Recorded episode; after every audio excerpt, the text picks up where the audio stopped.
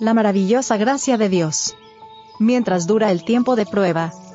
El que es injusto, sea injusto todavía. Y el que es inmundo, sea inmundo todavía. Y el que es justo, practique la justicia todavía. Y el que es santo, santifíquese todavía. Apocalipsis 22, verso 11.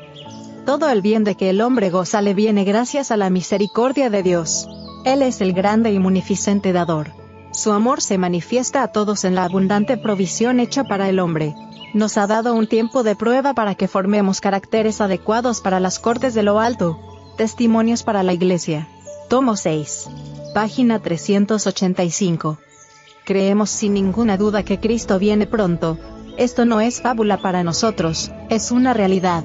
Cuando venga, no nos limpiará de nuestros pecados, ni quitará de nosotros los defectos de nuestros caracteres, ni nos curará de las debilidades de nuestra manera de ser o de nuestra disposición. Si todos la llevamos a cabo, esta tarea se cumplirá para todos antes de ese tiempo. Cuando el Señor venga, los que son santos seguirán siéndolo los que hayan preservado su cuerpo y su espíritu en santidad, santificación y honor, recibirán entonces el toque final de la inmortalidad. Pero los que sean injustos, no santificados y estén contaminados, permanecerán así para siempre. Ninguna obra se hará entonces en favor de ellos para quitarles sus defectos y darles caracteres santos. El refinador no se sentará entonces para continuar con su proceso de purificación para quitar de ellos sus pecados y su corrupción todo esto debe hacerse en estas horas de prueba. Ahora debe cumplirse esta obra en favor de nosotros. Testimonios para la Iglesia. Tomo 2. Página 355.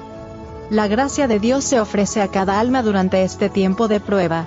Pero si los hombres malgastan sus oportunidades en la complacencia propia, pierden la vida eterna.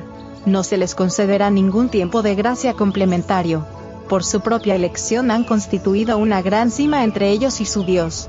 Palabras de vida del Gran Maestro. Página 241.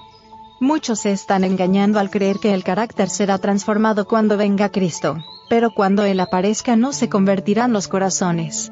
Tendremos que habernos arrepentido de nuestros defectos de carácter, y tendremos que haberlos vencido por la gracia de Cristo durante el tiempo de gracia.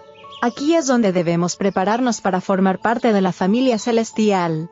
Los Hechos de los Apóstoles. Página 288.